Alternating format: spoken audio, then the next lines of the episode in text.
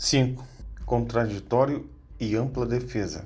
A sindicância obedecerá aos princípios do contraditório e da ampla defesa, com a utilização dos meios e recursos a ela inerentes. A sindicância obedecerá aos princípios do contraditório e da ampla defesa, com a utilização dos meios e recursos a ela inerentes. 5.1 Para o exercício do direito de defesa, será aceita qualquer espécie de prova admitida em direito desde que não atente contra a moral, a saúde, a segurança individual ou coletiva, a hierarquia ou a disciplina. Para o exercício do direito de defesa, será aceita qualquer espécie de prova admitida em direito, desde que não atente contra a moral, a saúde, a segurança individual ou coletiva, a hierarquia ou a disciplina. 5.2 o sindicato, o sindicato tem o direito de acompanhar o processo, apresentar defesa prévia e alegações finais, arrolar testemunhas, assistir aos depoimentos, solicitar reinquirições, requerer perícias, juntar documentos, obter cópias de peças dos autos, formular quesitos em carta precatória e em prova pericial e requerer o que entender necessário ao exercício do seu direito de defesa. Repetindo, o sindicado tem o direito de acompanhar o processo, apresentar defesa prévia e alegações finais, arrolar testemunhas, assistir aos depoimentos, solicitar reinquirições, requerer perícias, juntar documentos, obter cópias de peças dos autos, formular quesitos em carta precatória e em, e em prova pericial e requerer o que entender necessário ao exercício do seu direito de defesa.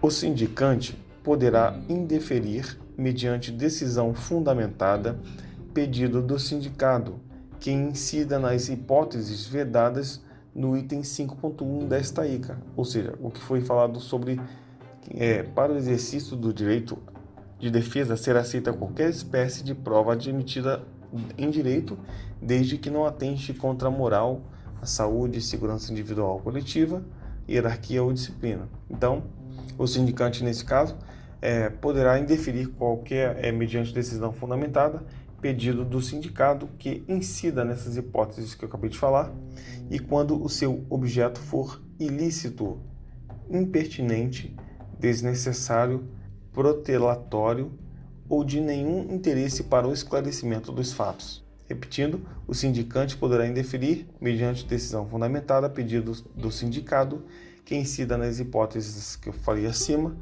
e quando o seu objeto for ilícito, impertinente, desnecessário, protelatório ou de nenhum interesse para o esclarecimento dos fatos. O sindicado poderá realizar a sua própria defesa, o sindicado poderá realizar a sua própria defesa, sendo-lhe facultado, em qualquer fase da sindicância, constituir advogado para assisti-lo.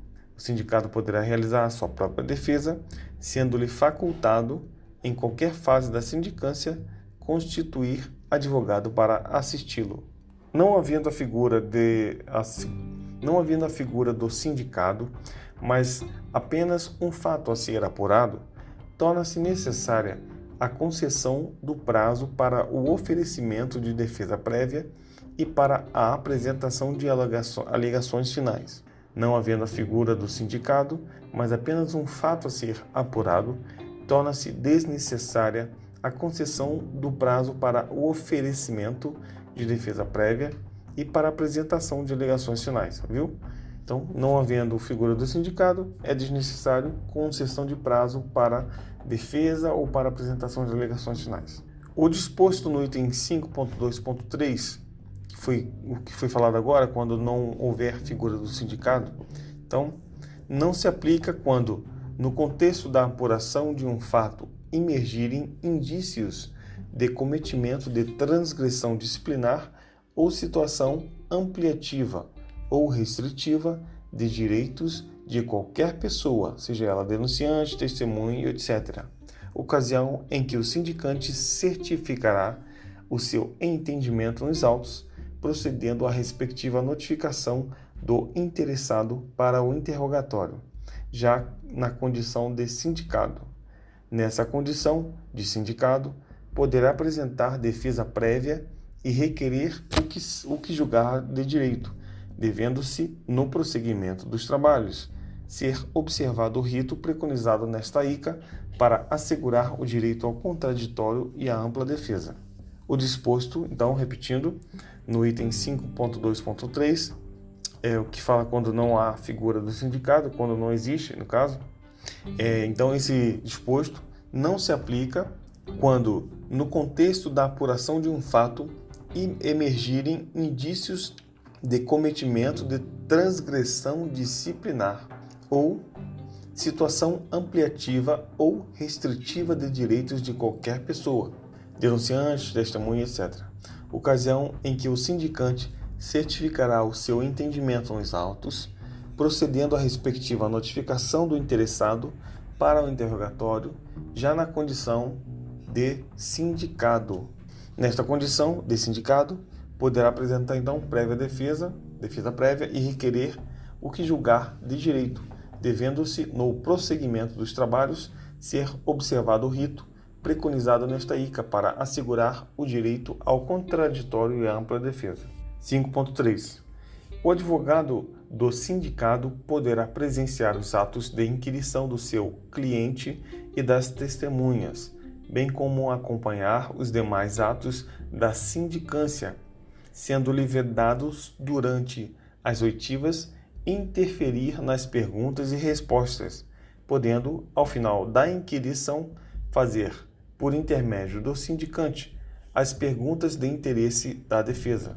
Repetindo, o advogado do sindicado poderá presenciar os atos de inquirição do seu cliente e das testemunhas bem como acompanhar os demais atos da sindicância, sendo-lhe vedado durante as oitivas, das quais ele participar, no caso, né, é, interferir nas perguntas e respostas diretamente, podendo, ao final da inquirição, fazer, por intermédio do sindicante, as perguntas de interesse da defesa.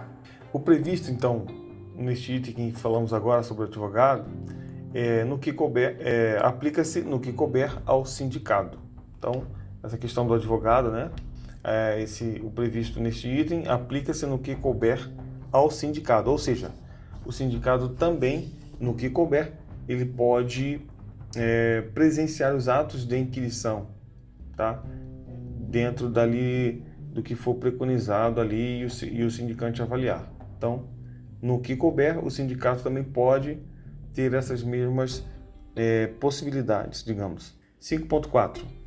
O sindicado, bem como o advogado por ele constituído, poderá, a qualquer momento do pleito, requerer vista ou cópias do procedimento em local designado pelo sindicante e na presença deste.